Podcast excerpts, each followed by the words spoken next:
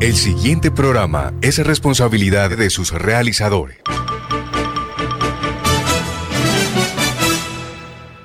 Las 5 de la tarde, las principales noticias del día alcanzaron su desarrollo. A las 5 de la tarde, el entretenimiento se hace más necesario. A las 5 de la tarde, podemos reunirnos todos y producir para ustedes. Cae la tarde. Cae la tarde. La manera diferente de hacer radio. Cae la tarde por Radio Ya. Lunes a viernes.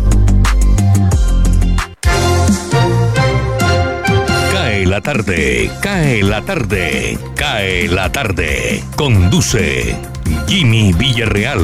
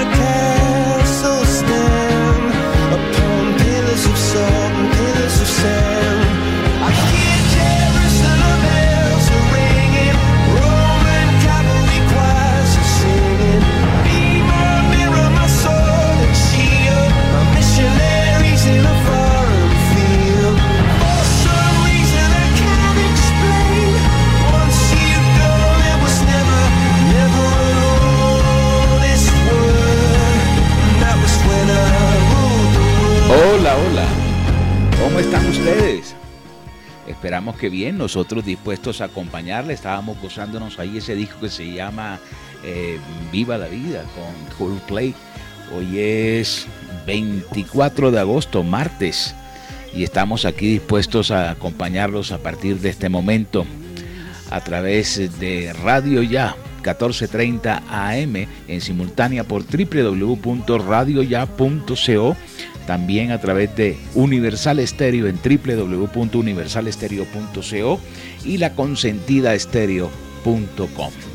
Echemos un vistazo a fechas importantes, efemérides para el día de hoy. Un 24 de agosto de 2021 se conmemora la erupción del volcán Vesubio en Italia, que arrasó con las ciudades de Pompeya, Herculano, entre otras. Eso queda en la región de Nápoles. Muchos de sus habitantes fallecieron debido a al flujo piroclástico que producía la chimenea del volcán, que hoy en día, entre otras cosas, eh, continúa activo, el, el famoso volcán del Vesubio. Vamos a mirar otra fecha importante, un día como hoy, 24 de agosto, pero en 1947 nació el novelista, dramaturgo y letrista brasileño Paulo Coelho, que es uno de los escritores y novelistas más leídos en el mundo. Su famoso libro, que se llama El alquimista, ha vendido más de 320 millones de libros en más de 170 países y ha sido traducido, entre otras cosas, a 83 idiomas. Tenemos otras efemérides, pero vamos a arrancar eh, con las noticias y con las secciones. Nos acompañan Elvis Payar, Estrito Martínez, Florentino Mesa, Jesús Alzate Arroyo, nuestro voiceover, Jorge Pérez en el máster y en nuestra compañía, nuestro coequipero, Osvaldo Zampayo, eh, Jenny Ramírez, eh, Alberto Marchena, Gardia Zaval, eh, estará Angie Pacheco y quien les habla Jimmy Villarreal con el respaldo de la Casa de la Radio, La Voz de América, Radio Deutsche Welle de Alemania y Radio Francia Internacional. Cinco o seis minutos, arrancamos. Cae la tarde, Radio Tranquila para volver a casa.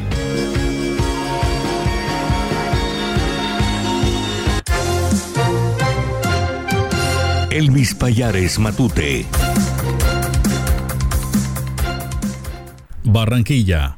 Debido a la falta de biológico, la Secretaría Distrital de Salud anunció que se aplazará la aplicación de segundas dosis contra el COVID-19 a la población pendiente por completar esquemas de las farmacéuticas Moderna y Sinovac. Indicaron que las jornadas para este grupo de personas se reanudarán apenas el Gobierno Nacional, en línea con el Ministerio de Salud, envíe las asignaciones correspondientes de estas farmacéuticas a la ciudad aseguraron que el aplazamiento no pone en riesgo la efectividad de la vacuna contra el COVID-19. El distrito agradece a la población en espera mantener la tranquilidad. Una vez se encuentren disponibles estas vacunas en los puntos habilitados, se informará de manera oportuna a través de los canales oficiales de la Alcaldía de Barranquilla, dijo la Secretaría de Salud a través de un comunicado. Cincelejo, un caso de violencia intrafamiliar en el que sus víctimas son dos niños gemelos de 7 años, se registró en la zona sur de Cincelejo. Los pequeños, niña y niño, resultaron con quemaduras de primer grado en varias partes del cuerpo que le fueron causadas con aceite caliente que les habría lanzado su mamá. El caso se registró el fin de semana en una casa del barrio La Victoria y fue reportado a la prensa en las últimas horas a la prensa por la Policía de Infancia y Adolescencia. Un juez de control de garantías envió a prisión a la mujer agresora que al parecer tiene antecedentes agresivos. La capitán Joselina Majul, jefe de seccional de protección y servicios especiales de la Policía Nacional en el departamento de Sucre, indicó que a raíz de este hecho los menores víctimas fueron llevados a un centro asistencial para una valoración médica, al tiempo que la presunta responsable fue detenida y dejada a disposición de la Fiscalía para que responda por delito de violencia intrafamiliar. Bogotá. En el marco de debate de control político que se le sigue en la Comisión Sexta del Senado, la ministra de las TIC, Karen Abudinen, denunció que algunas de las empresas de centros poblados tenían una red de contratación con el Estado de al menos 4 billones de pesos. La Fiscalía se ha movido de forma contundente para que quien hizo esta trampa caiga. Le quiero decir al país, mirándolo a los ojos, que tengo toda la tranquilidad de que como ministra se hicieron los controles que se debían hacer para que una red de tramposos no llegaran. Y llegaron. Son más de 4 billones de pesos que hoy han estado en manos de estos delincuentes porque alguien que le presenta una garantía falsa a una entidad no se puede llamar diferente, dijo. Agregó en este sentido la funcionaria que algunas de las empresas de la Unión Temporal tienen muchos contratos con el Estado a nivel nacional y regional. Era una práctica, estamos hablando de 4 billones de pesos que han contratado en los últimos años. Barranquilla. En desarrollo de la jornada No Más Conejo al PAE, la Contraloría General de la República alertó hoy sobre el estado de los menajes de las cocinas en colegios de Barranquilla y Soledad. Llevan tiempo sin utilizar y hay neveras y congeladores que presentan fallas al ser reconectados después de no usarse, dijo el Contralor Delegado para el sector Justicia Sebastián Moya. El funcionario expresó la preocupación del ente de control por el menaje de las cocinas de las instituciones educativas en los dos entes territoriales, debido a que llevan más de un año sin ser utilizados, especialmente refrigeradores y neveras. Se ha visto el deterioro con el tiempo por no ser utilizados, anotó Montoya. Después de dos años de no usados de estos elementos, hay fallas en los electrodomésticos y esperamos que sea un tema que deba ser resuelto puntualmente, indicó. Cartagena. Con 312 pasajeros a bordo, Cartagena de Indias recibió hoy el primer crucero en aguas caribeñas, luego de 17 meses sin operaciones a causa del confinamiento por el COVID-19. Se trata del crucero Star Breeze de la línea Winstar Cruise. Durante la actividad, el alcalde aseguró que la proyección más importante que tiene para la ciudad es que Cartagena sea un punto de embarque y desembarque de cruceros. Vamos a trabajar para que Cartagena pueda ser un puerto de embarque y desembarque de cruceros, porque eso nos generaría mayor empleo en la ciudad y por supuesto maximiza la economía local, que es lo que queremos, explicó el alcalde. El crucero se encuentra en un itinerario de 14 días en el que incluyen los destinos de Aruba, Curazao, Colombia y Panamá. Cae la tarde, cae la tarde, cae la tarde. La voz de América. Noticias del mundo.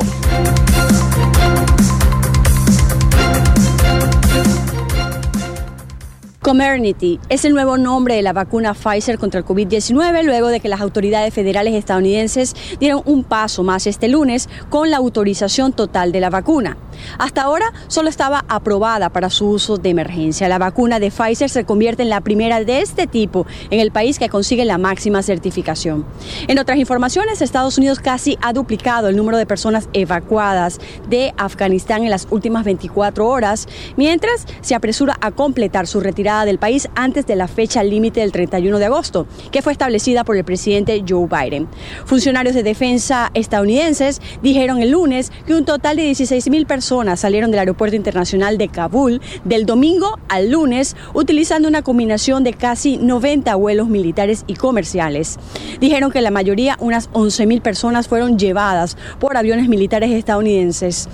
Por otra parte, una investigación interna de la policía del Capitolo exoneró a uno de sus agentes por el fatal tiroteo de una mujer dentro del Congreso de Estados Unidos el pasado 6 de enero, mientras ella y cientos de partidarios del entonces presidente Donald Trump intentaban evitar que los legisladores certificaran al demócrata Joe Biden como el vencedor de los comicios del pasado noviembre. La mujer que murió en el suceso era una veterana de 35 años de la Fuerza Aérea de Estados Unidos. Desde Washington, Sofía Pisani, Voz de América. Cae la tarde. Radio Tranquila.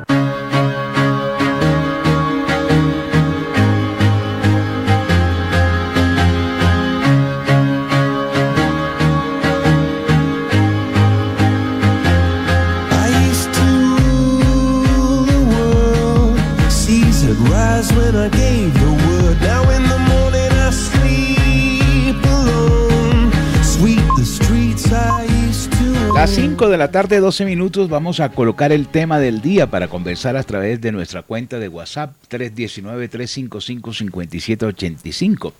Defina en una palabra lo que significa para usted el regreso a la normalidad.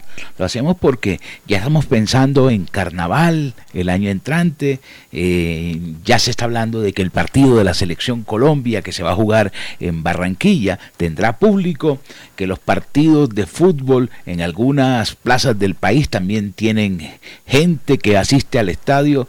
O sea, parece que estuviéramos en la normalidad. Entonces les pregunto hoy, defíname lo que significa para usted el regreso a la normalidad.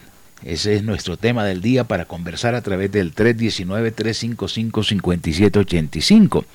Vamos a ver con otras fechas importantes en un día como hoy, un 24 de agosto, en el año de 1562, Teresa de Jesús funda el convento de San José en Ávila. En 1937 el PNB y las fuerzas italianas que combatían en la Guerra Civil Española firman el Pacto de Santoña. En el año de 1949 se aprueba la creación de la OTAN. En el año de 1991 Ucrania se independiza de la Unión Soviética. En 1995 Microsoft lanza el sistema operativo Windows 95, que fue la revolución en esa época. Mejor dicho, quien tenía Windows 95 era un berraco. En el año 2001 el cantante español Joaquín Sabina sufre un infarto eh, cerebral. Vamos a ver, 2011 Steve Jobs renuncia a su cargo de director de la compañía Apple. Son fechas importantes que estamos recordando en el día de hoy. Avanzamos 5 14 minutos.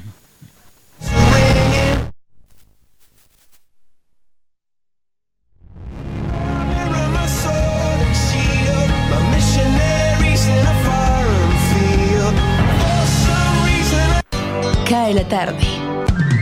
Radio Tranquila. Cae la tarde. Cae la tarde. Cae la tarde. Osvaldo Zampayo y Jenny Ramírez con los personajes.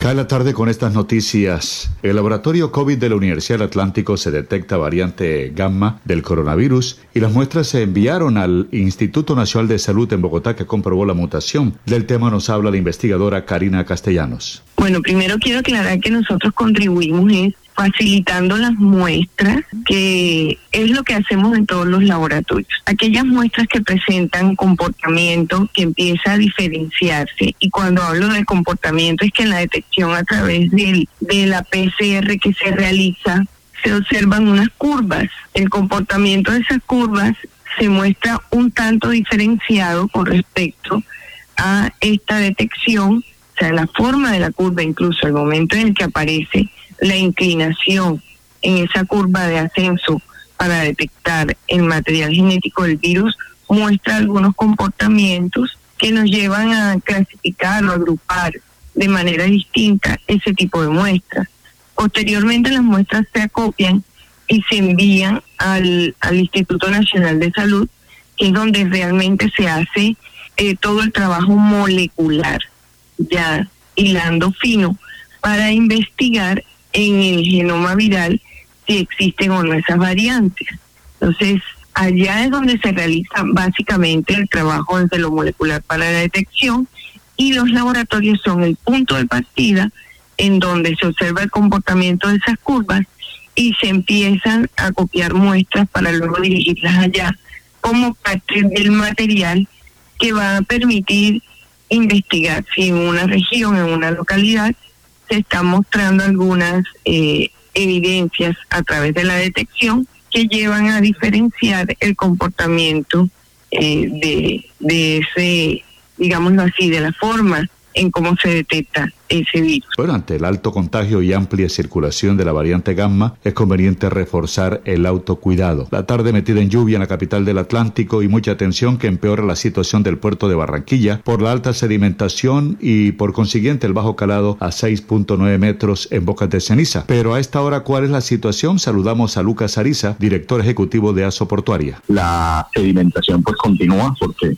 es lo que pasa en, los ríos eh, y es lo que pasa en esta época del año cuando pues hay eh, fuertes lluvias en el interior del país. Entonces, pues eso ha hecho pues que las restricciones sigan eh, al, al no tener estas labores de dragado. El contratista pues no ha, no ha de- determinado cuál es el origen de la, de la falla. Eh, ayer se hacían unas eh, maniobras de prueba, pero no fueron exitosas, entonces pues la situación continúa, pues yo no diría que igual, sino peor, pues porque no está funcionando la draga eh, y siguen las restricciones eh, cada vez más fuertes y cada vez más, valga la redundancia, restrictivas para las operaciones de comercio exterior a través de las terminales de la zona portuaria de la ciudad. Pues con, un calado de 6.9 o 7 metros, eso quiere decir que los buques tienen que aligerar mucha más carga en los puertos vecinos, lo cual pues ya de, de por sí causa un- una serie de afectaciones en esos puertos Muchas gracias al doctor Lucas Ariza, director ejecutivo de Soportuaria. Ante el anuncio de la vicepresidenta y canciller Marta Lucía Ramírez que los migrantes afganos se ubicarían en un solo lugar y sería Bogotá, indagamos con el presidente Cotelco Atlántico Mario Mugdi sobre las expectativas que tienen los hoteleros de la capital del Atlántico. las puertas están abiertas en Barranquilla para acogerlos y darles una eh, parte de tranquilidad y esperar a ver qué manifiesta el gobierno y a ver qué acercamiento tenemos con, con ellos para poder ver si realmente es mucha la gente que viene o no. A hoteles no afiliados han mostrado su interés y me han estado llamando para ver si cómo es el proceso, que ellos están interesados en ofrecer los hoteles para recibir los afganos, pero les comencé todo lo que lo que te estoy comentando a ti y esperar a ver qué, eh, qué sale de parte del gobierno para solicitarnos a nosotros nuestros servicios. Muchas gracias a Mario Mugdi, presidente de Cotelco Atlántico. El jueves 9 de septiembre a las 6 de la tarde Colombia recibe a Chile en las eliminatorias. ¿Cómo se están moviendo las reservas, doctor Mugdi, teniendo en cuenta que habrá por segunda vez un aforo esta vez del 50% en el Estadio Metropolitano, es decir, 23 mil espectadores? Nosotros tenemos mucha expectativa. Las reservas, tú sabes que eso sale en el momento en que ya hay disponibilidad de las boletas o los abonados. Ya los hoteles están reservados con las selecciones, con periodistas. eh, y en la medida que vaya avanzando el tiempo, van empezando a llegar las reservas. Y nosotros en el partido anterior, tuvimos un aforo del 20%, eran 10 mil personas, en la ocupación en Barranquilla pasó de más del 55%. Esperamos que con este partido, con un aforo mayor, que cae más de 25 mil personas, pues a tener una mejor ocupación. Aspiramos a llegar a un 75 un- o un 80%. Acuérdense que Barranquilla no solamente la gente viene para ver el partido, sino que siguen con el tema comercial, con las distintas actividades, temas de salud. Que eso pues nos va a ayudar muchísimo en la ocupación, como lo hemos estado viendo en los últimos días y en los últimos meses, cuando nosotros pasamos de ocupaciones que el 30%, en junio empezamos con el 38, 40, en julio con el 48, en agosto ya vamos pasando el 50%. Entonces poco a poco hemos ido ganando el terreno de la ocupación. Se publica la encuesta Ipsos realizada en 25 países sobre la percepción mundial de economía, pobreza y desigualdad, en la que el 57% de los encuestados piensa que su país está en declive, el 71% cree que la economía está amañada, el 68% expresa que los políticos no se preocupan por la gente. El 64% quiere un líder fuerte que le quita el país a los poderosos. Y el 44% desea un líder fuerte que rompa las reglas. ¿Cuál es la lectura que le da el investigador y economista Gabriel Orozco a esta encuesta Ipsos? La encuesta de Ipsos yo creo que es muy sintomática, es muy representativa del nivel, digamos, de percepción sobre la incidencia de la corrupción en los sistemas políticos, en la economía, porque la encuesta habla principalmente de cuán amañada es la cuán amañada creen los ciudadanos que está la economía. Y en ese orden de ideas, pues hay un promedio de un 71% de personas que piensa que la economía está amañada en favor de los ricos y poderosos. Y es que si uno mira los índices de transparencia internacional, si uno mira también indicadores de desigualdad, uno ha visto que la pandemia, inclusive Osvaldo, los ricos se han hecho aún más. Hay un sentimiento eh, de que el populismo, eh, digamos, es un factor que puede llegar a eh, preocupar a los trabajadores, es decir, aquellos líderes que se precian de fórmulas de salvar a la sociedad, de que son los que tienen la clave para eh, reducir las brechas para el desarrollo, pues es un tema también que preocupa a la sociedad y un también factor que mm, lo denominan en la encuesta de nativismo, es decir, una especie de preponderancia o predilección por eh, los nacionales frente a un sentimiento más cosmopolita, más globalista, que pues se ha visto muy eh, cuestionado por administraciones como las de Boris Johnson en, en Inglaterra o las del pasado presidente eh, Donald Trump en Estados Unidos.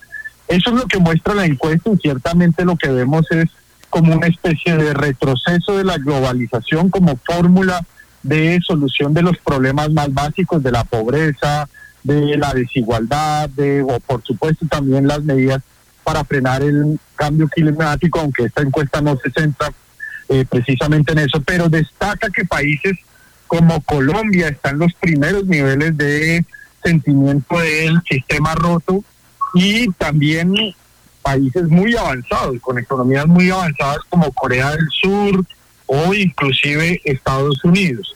Entonces tenemos un problema generalizado en más de 25 países que toma la muestra de la encuesta y que yo creo que nos debe llamar la atención sobre el futuro de lo que pues plantean nuestros líderes, el camino que van a seguir las elecciones y también el rol como ciudadanos para tomar mejores decisiones. Ya viene el premio al mérito empresarial de la Universidad Simón Bolívar en su décima segunda versión que ya cerró con un total de 185 inscripciones. Abordamos en CAE la tarde a Tatiana Bolívar, directora del premio Mérito Empresarial, para que nos hable de los trabajos y experiencias presentadas. Te cuento primero de que cerramos las inscripciones el pasado 7 de agosto, eh, superando las expectativas porque realmente recibimos 185 inscripciones de 16 departamentos del país. Por lo tanto, pues estamos muy contentos con esa gran receptividad, como tú mencionabas al inicio, eh, a pesar de estos, gran, estos tiempos de desafíos y de retos tan inesperados para todos. Eh, el mundo ha puesto los ojos en el sector empresarial y en el sector educativo también académico, ya que eh, han sido el motor del desarrollo y de la generación de empleo y también de la prosperidad de Colombia. Entonces, eh, para nosotros tener en estos momentos 16 departamentos representados en estas inscripciones de la doceava versión es un gran reto. Eh, quiero destacar los departamentos del Atlántico, Cundinamarca y Norte de Santander, quienes colocaron más del 50% de las inscripciones en esta presente versión. Igualmente, el porcentaje restante proviene de los departamentos como Antioquia, Valle del Cauca, Bolívar, Magdalena, entre otros, los cuales también están poniendo su cuota de inscripciones y esto está demostrando, Valdo, de que desde las regiones también se está impulsando el tejido empresarial y yo creo que eso es muy importante, muy valioso para seguir impulsando la competitividad no solo de los territorios, sino de toda Colombia. Cerramos cada tarde con información del clima. Se prevén lluvias e inundaciones y una nueva onda tropical con tormentas eléctricas y fuertes vientos. Daniel Useche, jefe de pronósticos del IDEAM. Eh, sí, les informo que desde el día de ayer eh, el IDEAM publicó un comunicado especial anunciando eh, el avance de una onda tropical por el Mar Caribe. Eh, tenemos vigilancia en este momento por posible formación de baja presión en el occidente del Mar Caribe colombiano para los próximos cinco días. Es muy probable que esta onda tropical a medida que vaya avanzando por el norte del país hacia el occidente favorezca el desarrollo de condiciones nubosas como ha ocurrido en las últimas horas en el norte del país con lluvias acompañadas eh, de tormentas eléctricas y vientos ocasionalmente fuertes en algunos casos. Hay que estar muy atentos eh, durante esta semana ya que las condiciones van a estar muy inestables desde el punto de vista atmosférico.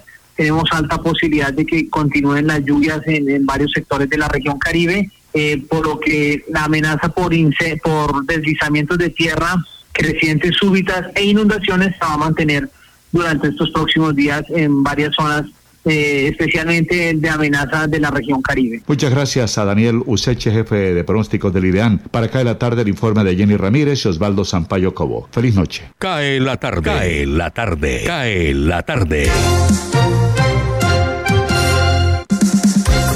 Radio Francia Internacional. Noticias del Mundo.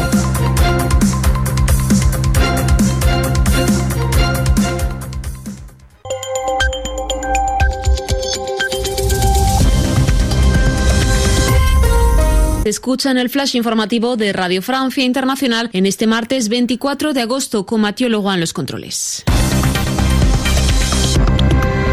Lucía Valentín.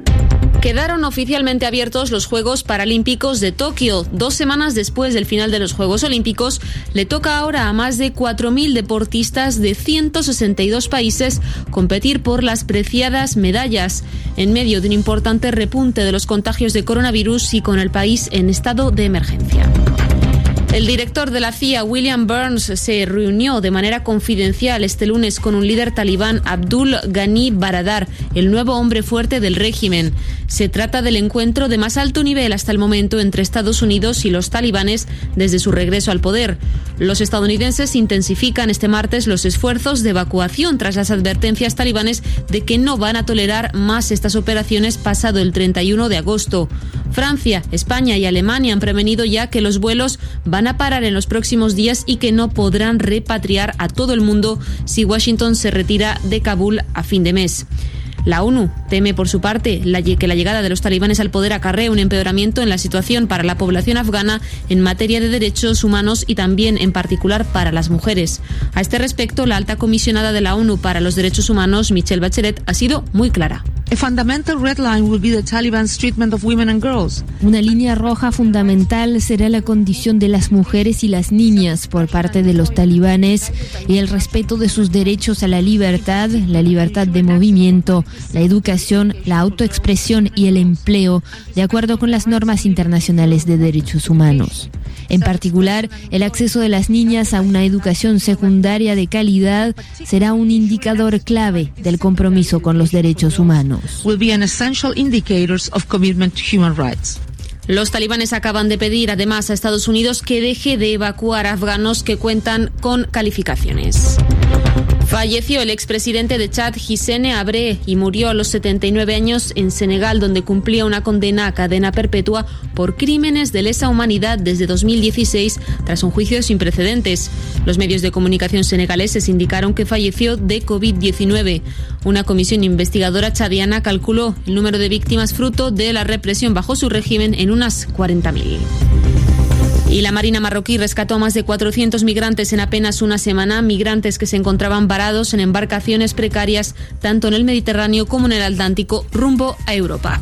Hasta aquí la información en nuestra sintonía. Síganos también en rfimundo.com. Cae la tarde, Radio Blada, para regresar a casa. son las cosas de familia. En otras noticias,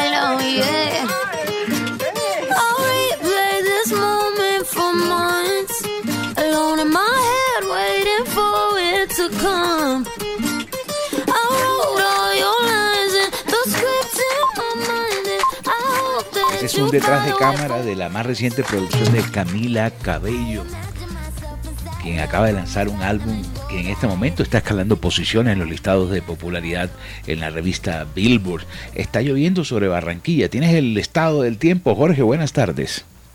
Muy buenas tardes, Jimmy. Cordialísimo saludo para usted, para la amable audiencia de CAE la tarde, que a esta hora nos sintoniza a través de los 1430 de la banda M y en www.radioya.co. Eh, le agradezco, por favor, en su próxima intervención, vale un par de rayas más a su micrófono, mi estimado Jimmy. Ok. Sí, señor. Lo- todavía lo escucho muy bajo, todavía. Ve, aquí cómo estamos. Perfecto, ahí, déjelo ahí. Ok. A esta hora tenemos una temperatura en la ciudad de Barranquilla de 25 grados centígrados, fuerte lluvia, sobre todo acá en el sector del norte de Barranquilla, donde están los, los estudios de Radio Ya. Tendremos una temperatura mínima en horas de la noche de 24 grados, tormentas eléctricas. eh, ha pronosticado el IDEAM eh, para este día y los próximos que vienen debido a una onda tropical, como ya lo escuchamos en el informe, en el resumen informativo que entregó nuestro jefe don Osvaldo Sampaio Cobo. Eh, la humedad a esta hora del 94%. Visibilidad en el aeropuerto Ernesto Cortizo, escucha bien Jimmy, 3.6 kilómetros. Vientos a esta hora, se habla por parte del IDEAM, 10 kilómetros por hora. Eh, lluvia y mucha lluvia se pronostica para las próximas horas y los próximos días en la ciudad de Barranquilla debido al paso de una onda tropical. Sí, eso estaba pronosticado. Miro aquí quién nació un día como hoy. En el año de 1947 nació Pablo Coelho, el novelista brasileño. En el año de 1948 Jean-Michel Jarre, intérprete de música electrónica y compositor francés. 1957 nació Stephen Fry, comediante y actor británico. 1961 Jared Harris, actor británico. Vamos a ver aquí. 1997 Alan Walker, productor y DJ noruego. Y miremos quién murió un día como hoy. 1902 Margarita Sofía de Austria. Vamos a ver aquí quién es. Khaled Morales, cantautor colombiano de música vallenata en el 2005. Richard Attenborough, actor y cineasta británico. Y la noticia triste de hoy fue el fallecimiento Charlie Watts, el famoso baterista de todos los tiempos de los Rolling Stones que nos tomó de sorpresa. Cuando esta mañana estábamos armando el programa, incluso Marchena hizo un flashback sobre una de las canciones más importantes de Rolling Stone. Y no sabíamos todavía eh, la noticia que nos cayó a las 11 y ya la, la nota de hoy de, del flashback estaba preparada. Murió Charlie Watts, baterista y corazón rítmico de los Rolling Stones a los 80 años. El músico que anunció a principios de mes que no participaría en la gira de este año fue fundamental para el sonido del grupo. Tengo aquí una extensa nota que me voy a leer con calma y mañana voy a hacer un comentario, un editorial, una nota que me envió Aníbal Gutiérrez sobre la vida de Charlie Watts. Entre otras cosas, eh, ha sido el único de los Rolling Stones que nunca estuvo preso, que nunca estuvo en escándalo. El man era típico a sus compañeros. El más sano. Eh, a uno le cayó un coco y casi que se muere. Bueno, Mick Jagger ha tenido cualquier cantidad de problemas eh, con las drogas, que, con las mujeres, con los hijos. Este era totalmente atípico. Charlie Watts, batería y corazón rítmico de los Rolling Stones, quien falleció hoy lamentablemente a los 80 años. Hoy es el día de Kobe Bryant, como tributo al exjugador de baloncesto de la NBA. 24 de agosto se celebra el día de Kobe Bryant. Voy a leer un... Es que me voy al break, se nos, Mi estimado Jimmy. nos cogió el día. Eh, algunos comentarios sobre el tema del día que tiene que ver con la normalidad. Oscar Cantillo me dice, Volver es lo máximo, nada como ir a la oficina, nada como ir a la universidad. Luz Marina Jiménez dice, hola amigos, para mí ya no hay normalidad, solo pasado, mi palabra sería renacer. Es como saber que algo pasó que no debemos repetir porque nos dejó muchas heridas. Raimundo González dice, mascarilla, sin ella en el mundo volveríamos a la normalidad y con mayor paz humana y espiritual. Saludos desde San Cristóbal, Venezuela, nos está escuchando a través de la página web. Eh, normalidad no, desgaste total. David dice, Carol Fragua, David López dice, normalidad es sentirse libre. Bueno, son algunos de los comentarios sobre el tema del día. Nos tomamos una tacita de café, vamos al break y ya regresamos en Cae la tarde.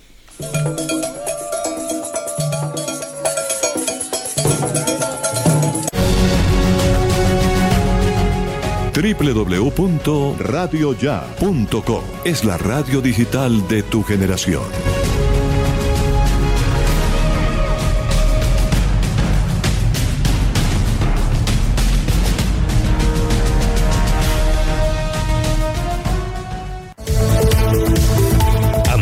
La franja informativa en Radio Ya, de 11 y 30 a 12 y 30 del mediodía. Informativo 14.30 del mediodía. La verdad meridiana. Información de nuestra región. Radio Ya, para vivir bien informado.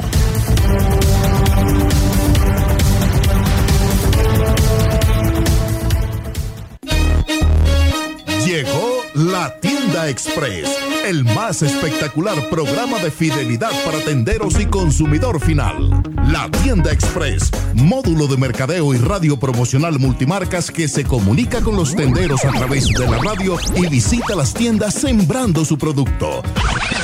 La tienda express, 20 años diseñando estrategias exitosas con las mejores marcas del país. La tienda express, mayores informes al 315-545-3545. Noticias Ya es información, análisis, opinión en Barranquilla y el Caribe. Sintonízate en los 94.1 FM de Uniautónoma Estéreo y los 14.30 AM de Radio Ya. Noticias Ya, con la dirección de Jenny Ramírez y Osvaldo Sampaio Cobo. Escúchanos desde las 4 y 45 hasta las 9 de la mañana. Cae la tarde. Radio Tranquila. Cae la tarde. Cae la tarde. Cae la tarde. Gustavo Álvarez Gardiazabal. La crónica del día.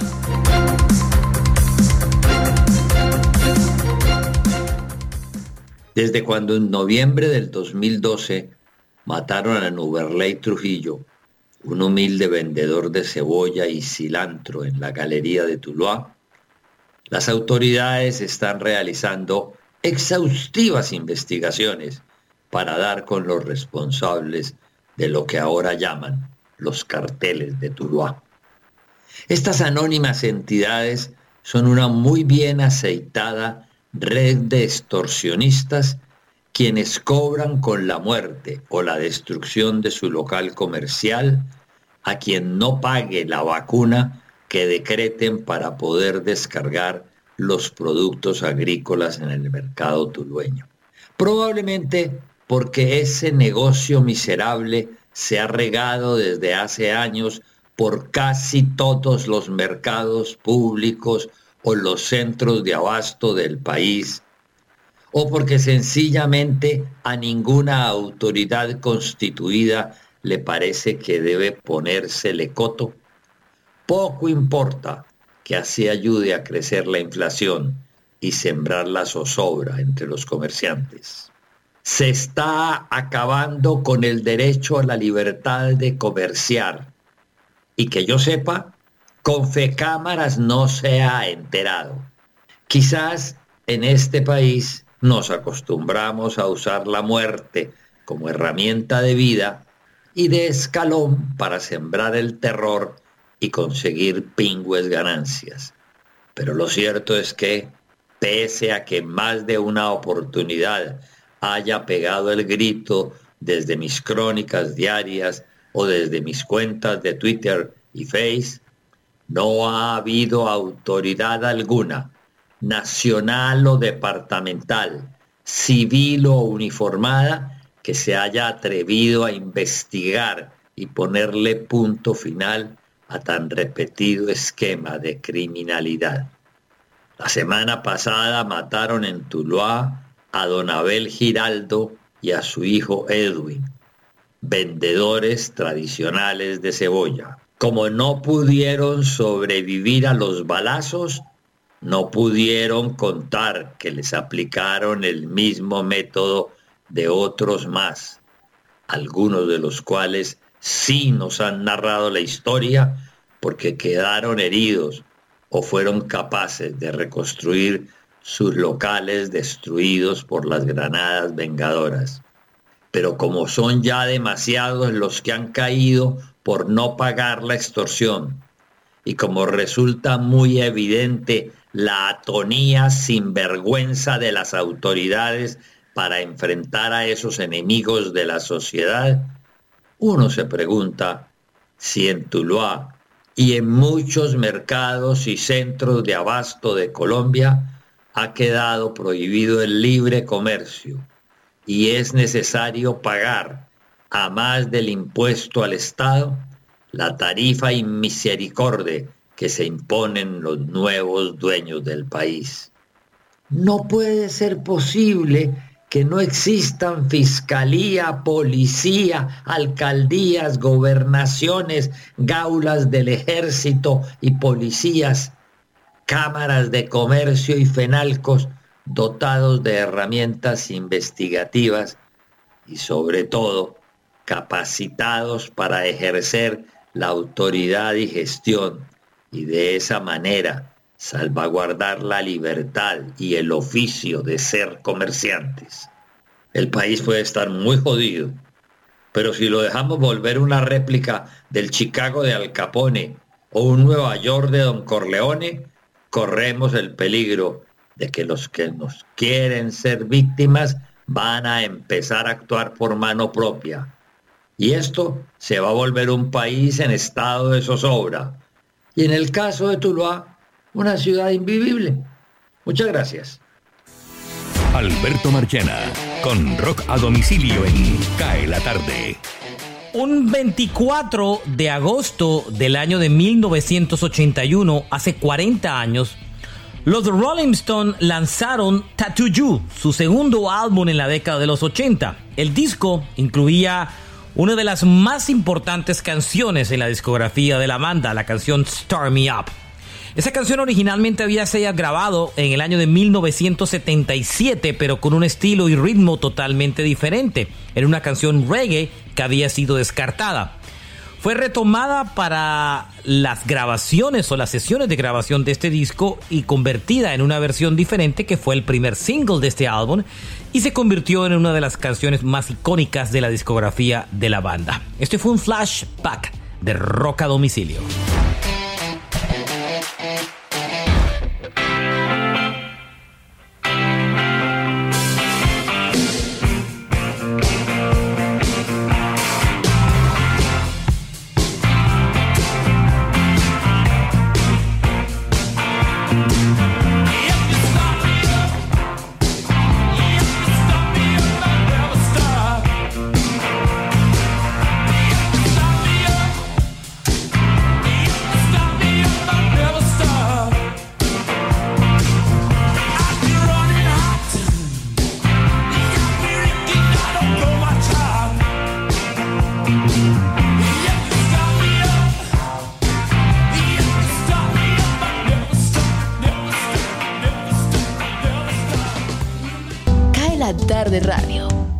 Regresar a casa. Indicadores económicos. Les saluda Tito Martínez Ortiz.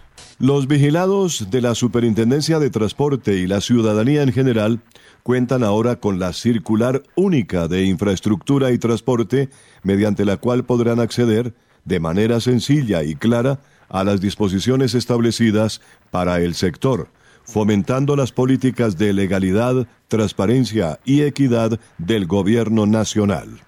Mediante un Facebook Live, la Supertransporte presentó la circular única de infraestructura y transporte a los vigilados y a los ciudadanos. El objetivo de la circular única es generar seguridad jurídica, racionalizando las normas que rigen en el sector con un documento único.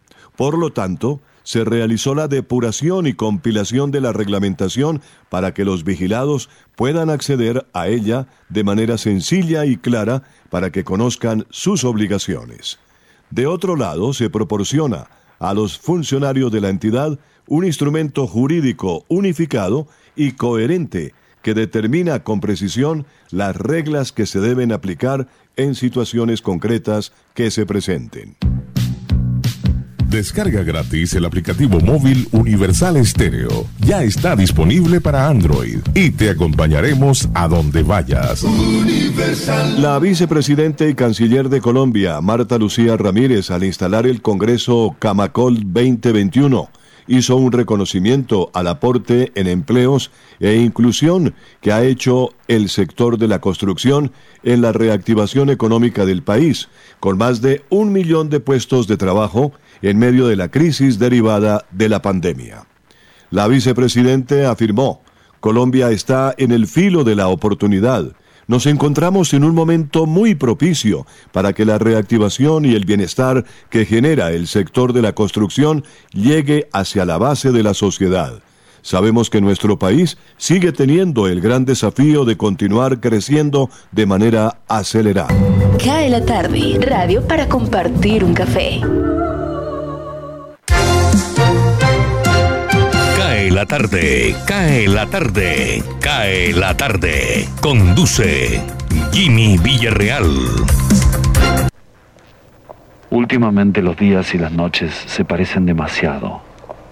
Si algo aprendí en esta ciudad es que no hay garantías. Nadie te regala nada. Todo podía terminar terriblemente mal. Pero este caso había que resolverlo.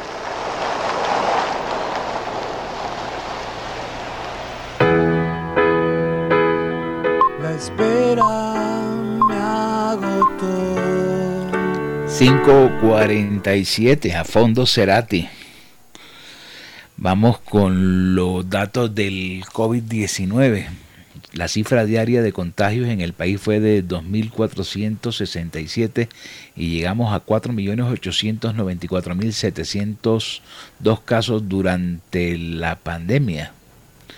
Eh, miremos aquí la tabla de Excel, cómo está repartida hoy la cifra de contagiados. Antioquia encabeza la lista con 508, Valle 469, Bogotá 454, Santa Marta 121, Cauca 70, Cesar 60, Cundinamarca 60, Santander 60, Barranquilla 59, Atlántico 43. Aterrízame las cifras locales, Jorge.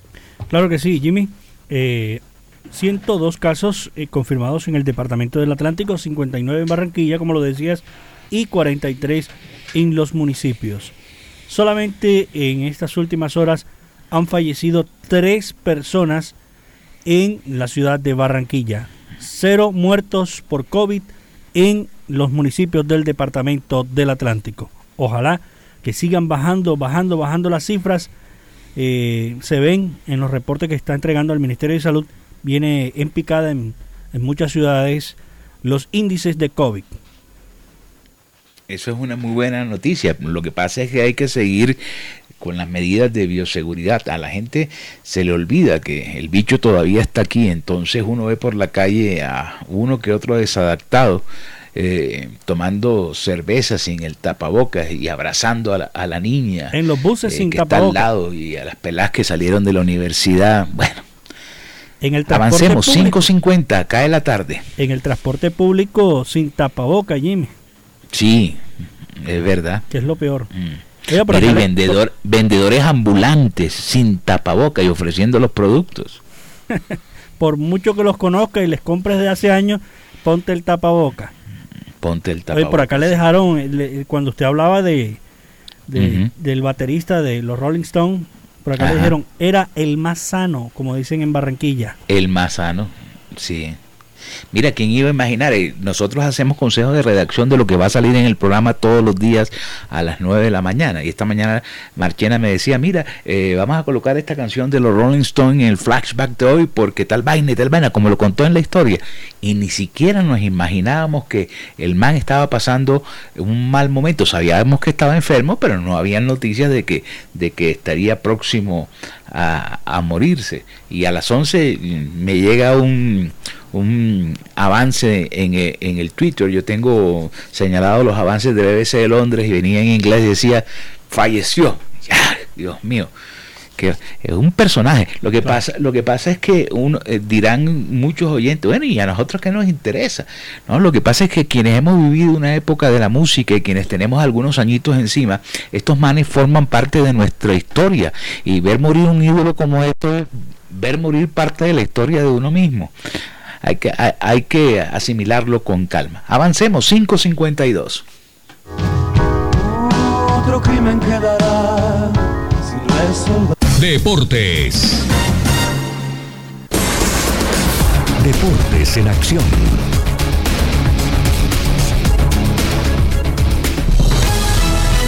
Bienvenidos estimados oyentes a Deportivo Internacional de la Voz de América. Henry Llanos les informa.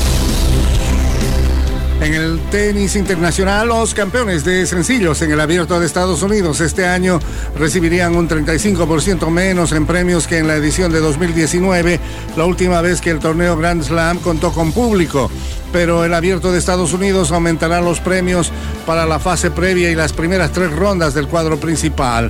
Un año después de cerrar las puertas a los espectadores por la pandemia del coronavirus y reducir los premios al perder ingresos, la Asociación de Tenis de Estados Unidos ha anunciado que incrementará la compensación total para los jugadores, alcanzando un monto récord de 57 millones 500 mil dólares, un poco más que en las anteriores versiones.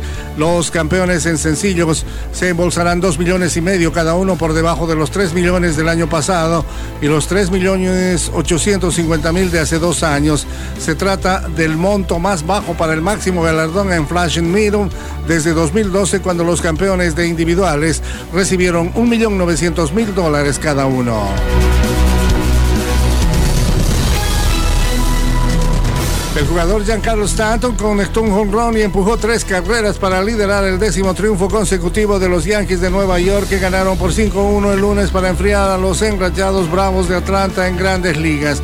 Los Yankees pusieron fin a esta suerte de nueve victorias del líder Atlanta en el que fue el primer enfrentamiento en casi 120 años entre equipos que han ganado al menos nueve juegos seguidos. Stanton conectó un cuadrangular en la segunda entrada frente a Huáscar y Noah y desempató el juego que estaba 1 a 1 en la sexta con un doble de dos carreras y dos outs. Gary Sánchez le dio la seguridad a Nueva York con un hit de dos outs en la octava, un sencillo de dos carreras. El bullpen de los Yankees asumió el control en ese punto y el nicaragüense Jonathan Loiziaga lanzó dos entradas sin recibir anotación y ponchó a cuatro. El fútbol internacional, el gol del recién fichado Eric Lamela en los eh, descuentos le dio el lunes al Sevilla la victoria de 1 por 0 ante el Getafe para quedar con el campeón defensor Atlético de Madrid como los únicos equipos con una marca inmaculada al inicio de la Liga Española. Lamela anotó su tercer gol en dos partidos al aprovechar el rebote que quedó tras el remate al palo de Rafa Mir cuando se jugaba el tercer minuto de los descuentos. El atacante argentino ha tenido una aparición fulgurante en el fútbol español tras llegar procedente del Tottenham en una operación en la que el juvenil Brian Gill fue transferido al club inglés. Y hasta aquí Deportivo Internacional, una producción de La Voz de América. Cae la tarde radio para regresar a casa. Cadena de noticias. Hola, ¿qué tal? Soy Florentino Mesa y esta es la vuelta al mundo en 120 segundos.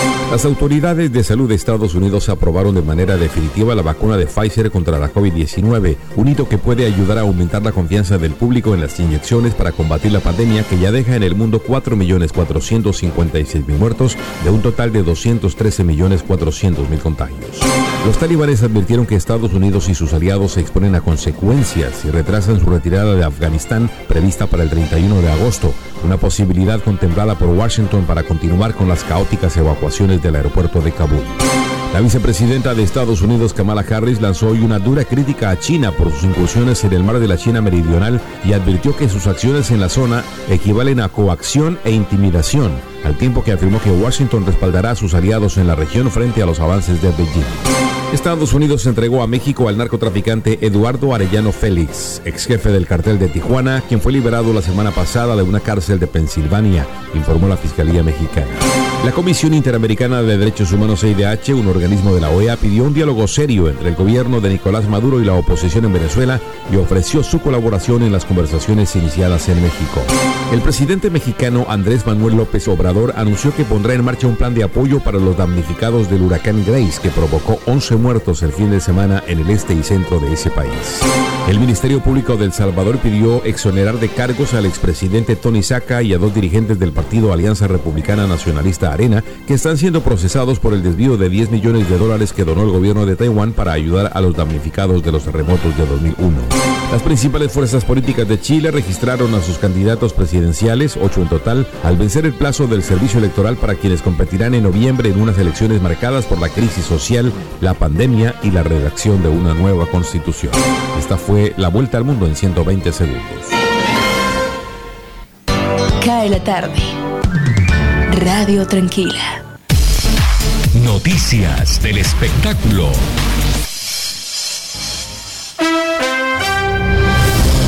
El actor Val Kilmer celebró el estreno de su documental Val, que se transmite en Amazon Prime Video, recreando su voz con inteligencia artificial. Kilmer perdió la capacidad de hablar después de someterse a un tratamiento para el cáncer de garganta en 2014. La recreación de la voz de Kilmer se realizó después de que hiciera Val y no aparece en el documental. La voz del hijo de Kilmer, el actor de Palo Alto Jack Kilmer, aparece en el documental para narrar las palabras de su padre. Val Kilmer aparece junto a Tom Cruise en Top Gun Maverick, que se estrenará en los cines el 19 de noviembre. En una nueva entrevista, Stevie Nicks de Fleetwood Mac mencionó que consideraría que se hiciera una película sobre su vida y una autobiografía también.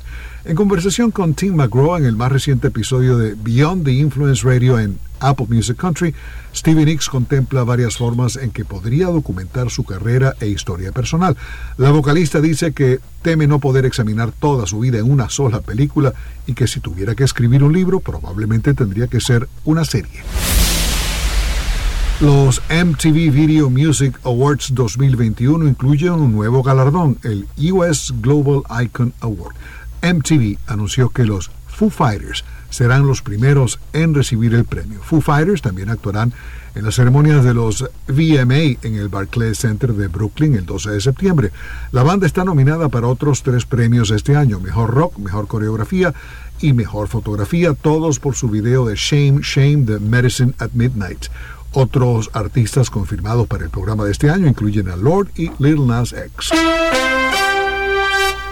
Nos vamos a 1976 cuando Rick Dees y su elenco de idiotas, así se llamaban, Cast of Idiots, llevan el tema Disco Dog Parte 1 al primer lugar de las 100 calientes.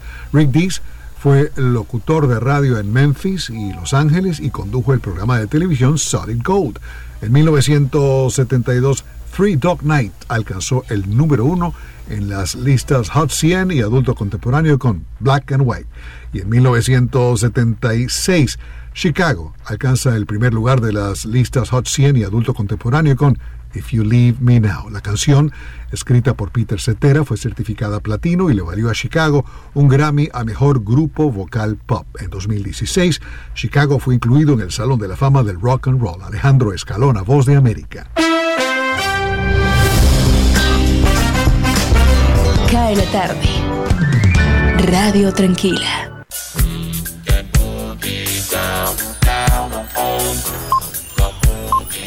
El sábado vi a partes del espectáculo que montó el alcalde de la ciudad de Nueva York de la reapertura de la capital del mundo en el Central Park, eh, que fue transmitido por CNN y presentaron a los Erwin and Fire. pues lógicamente la locura, porque la mayoría de la gente que estaba en el Central Park eran adultos contemporáneos. Interpretaron September, por ejemplo, un pedacito de esta canción. Pero lástima, después de eso llegó Barry Manilow y empezó a caer eh, eh, eh, lluvia por el huracán que estaba azotando esa zona de los Estados Unidos. El concierto ahí quedó como que en veremos. ¿Quién está llorando a James en Barranquilla y que las viudas de James me dijeron hace un ratico? No, simplemente la prensa deportiva nacional. No solamente en Barranquilla, usted sabe que James tiene un, un amplio sector de la prensa capitalina que siempre lo quiere ver en, en, la selección Colombia. Pero el técnico fue claro, Reinaldo Rueda lo dijo en la, la vez que no lo, no lo convocó, debe estar al 500%, al 100% no me sirve, sino al 500% si el jugador, primero que todo, estaba aislado, por estuvo con alguien con COVID. Son varios días sin entrenar ahí, a pesar de que tenga su entrenador personal o lo haga en su casa, no es lo mismo que estar con el club. El club no lo tiene en cuenta, el técnico no lo tiene en cuenta, entonces, ¿qué podemos hacer? No estaba para ser convocados. Llamaron a Radamel Falcao García, que tampoco atraviesa una buena situación en el Galatasaray de Turquía, pero por lo menos ha tenido actividad en algunos compromisos, ha jugado varios minutos, le da la oportunidad de llegar a la selección y como dicen por ahí, como el ave fénix, resurgir y demostrar por qué es uno de los grandes delanteros de Sudamérica. Exacto. Bueno, la frase del día para el cierre, aprende como si fueras a vivir toda la vida y vive como si fueras a morir mañana, la dijo Charles Chaplin. La repito, aprende como si fueras a vivir toda la vida y vive como si fueras a morir mañana, de Charles Chaplin. Volveremos mañana a las 5 en punto a compartir una tacita de café aquí en Cae la Tarde. Gracias a quienes nos escuchan en los 14.30 de Radio Ya Barranquilla, a quienes también nos escuchan en www.radioya.co, en Universal Estéreo www.universalestereo.co y en la consentidaestereo.com. Gracias a Jorge ahí por la labor de coequipaje, como digo yo, coequipero. Y volveremos mañana. Jimmy Villarreal les dice como siempre, mañana esperamos hacerlo mucho mejor. Feliz noche.